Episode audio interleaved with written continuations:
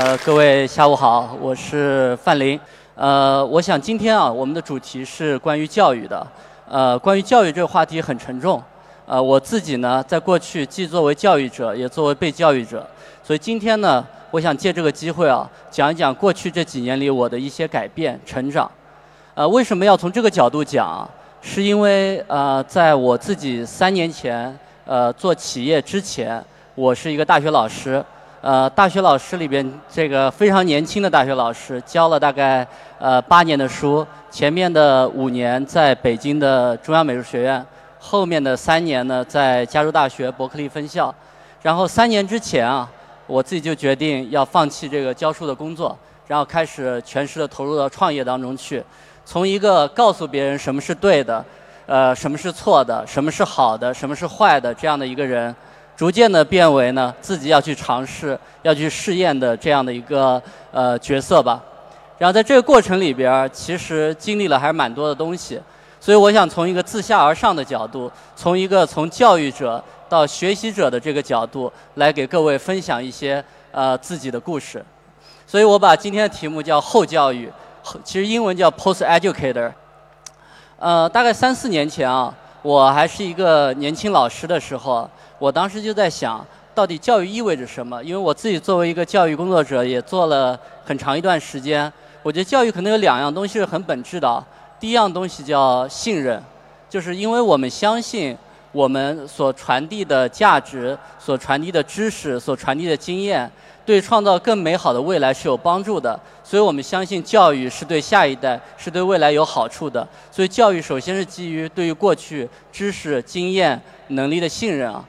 第二呢，我们觉得教育是最有效的放大的这么一个一个一个工具吧。所以也就是说，我们觉得教育通过对在座各位的这个呃言说啊，能够产生放大的作用啊。所以一能变成十，十能变成百，百能变成千千万万啊。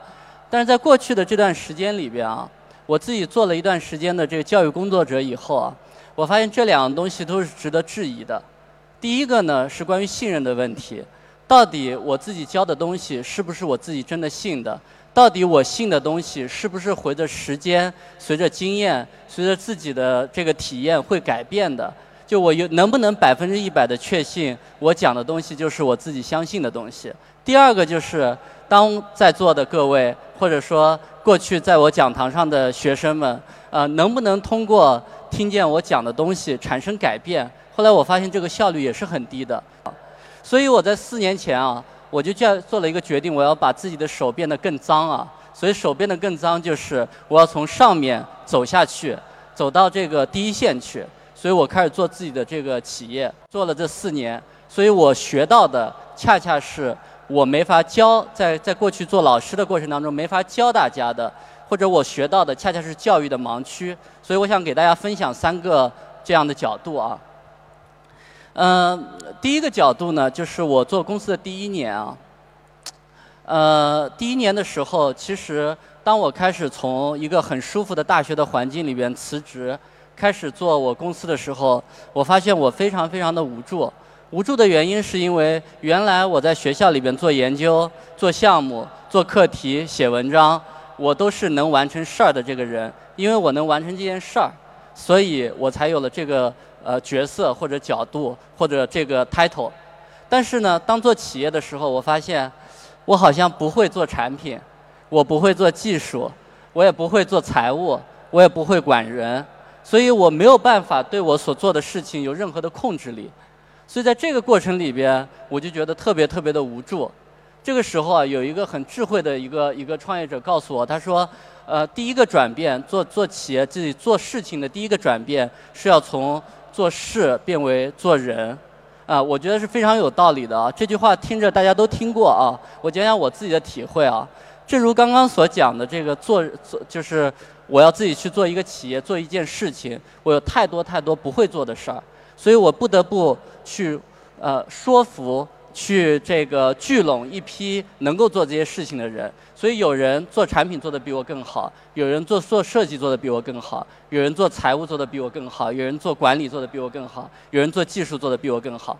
所以他们是因为某一个使命和愿景聚在一起的。所以这群人需要被另外一个人聚在一起。所以我不再是那个，呃，对所有。呃，不让我做一件好的事儿，产生阻力的这种呃人，这个都视为敌人的这种状态，而是要聚拢所有能够聚拢的人，所有聚拢所有能聚拢的势力，呃，在一起合作做一件我们都不知道是什么样的事儿的这个角色。所以我觉得这个转型啊，其实很重要，很重要。所以这个呢，就会衍生到我去想第二个问题啊，当你从做事情变为做人的时候。当你从为对一件事情负责到对一堆人所做的事情负责，那么我的角色会怎么样转变啊？过去我自己做科研，啊，我知道所有人做不出来，至少我还可以做出来。所有人不愿意做的时候，我还可以自己动手去做。但做公司的时候，大家不做，我就不会做了。所以我这里就有一个对于像盲人摸象一样的这个故事，另一个角度去思考啊。有些人特别擅长做象鼻子。有些人特别擅长做象耳朵，有些人特别擅长做眼睛、做身体、做尾巴。但是这里需要一个人，其实就是我自己当时的转型的角色，要把这些不同的功能聚成一个整体。这个整体可能是象，可能是比象更大的一个整体。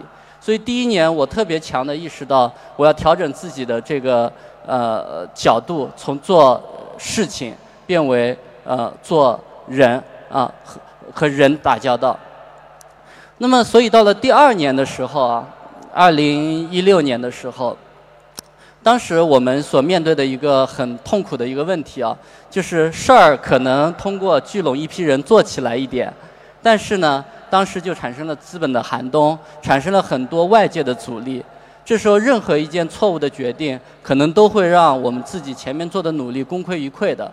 所以这个时候就有很多善意的建议就来了，有人建议你做 A，有人建议你做 B，有人建议告诉你说这件事情过去所有的人都证明过了，应该这么做。但是对我来说啊，我们总是在分析成功的时候花了很多的精力，分析失败的时候却只花了很少的精力。我们都会从成功中理性化这个结果。我们看到太多的这个人啊，在讲一个呃成功者的故事。但是他们的成功是不是因为这个成功者所做的这一点点的事情成功呢？这是一个大大的问号。又是一个小故事啊！啊，前两天我的一个这个朋友给我发了一个很短的故事，他就讲，他说有三个人一起坐电梯往上升，有人呢一一路坐电梯的时候一路蹬脚，有人呢一路坐电梯的时候一路磕头，有人一路坐电梯是一路蹦蹦跳跳啊。然后到了这个电梯到了顶层以后啊，呃，大家就问他，到底你是怎么上来的？分享一下经验。然后有人就说是蹬脚蹬上来的，有人就说是磕头磕上来的。其实我们都忘记了，我们上来的原因，最根本的原因是因为电梯在往上走。所以有时候我们会去设想一些我们自己的角度，但忘记了一个更宏观的视野啊。所以在这个过程里边，其实呃。别人每一个人给你的这个视角，可能都是非常非常偏颇的。所以我在第二年的时候，我觉得最重要的一件事情啊，就是认可多样性，多样性的成功，多样性的机会，做自己最好的自己啊！每天都要想自己的优势是什么，自己想做的事情是什么，然后把自己的事情做得更好，而不是去复制一个又一个别人的成功。这个说起来很容易，其实当你真的在做决策的时候，是非常非常难的。所以我有时候觉得教育的价值是什么？教育的价值就是让我们很多时候能够更理性的去做，呃，判断。我很喜欢一本书啊，呃，跟大家分享一下，叫这个《黑天鹅》，作者叫塔勒布啊。这个人是一个奇人，他是学哲学出身的，但是做的是投资，所以他就在讲他的逻辑。为什么叫黑天鹅？黑天鹅的意思是说，这事儿出生的概率非常非常小。在它没有出现之前，我们都不知道它会出现啊。在没有黑天鹅之前，我们都不知道天鹅可以是黑的啊。所以呢，他在做投资的时候，永远是赌的小概率的事件。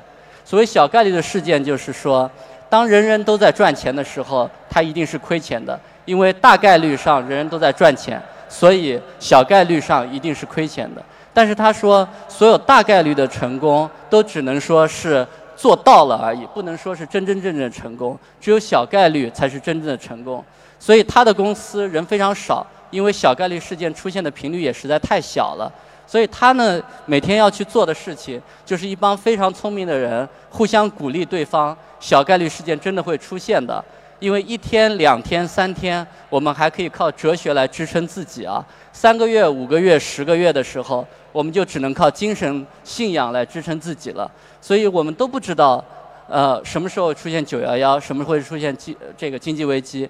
但是小概率的事件才能带来真真正正的大成功。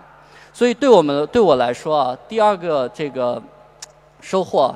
就是真的要去找自己定义上的成功，只有这样子方式才能找到自己的路。我们太多的活在别人的界定的成功范围之内了，就像千军万马过独木桥，最后发现其实这件事情是不是自己想要的，还是一个大大的问号。呃，第二年啊，我想的最多的就是怎么样找到自己，怎么样做自己意味上的呃公司事业啊。我希望就是这这个第二点也能够让大家有一点的启发啊。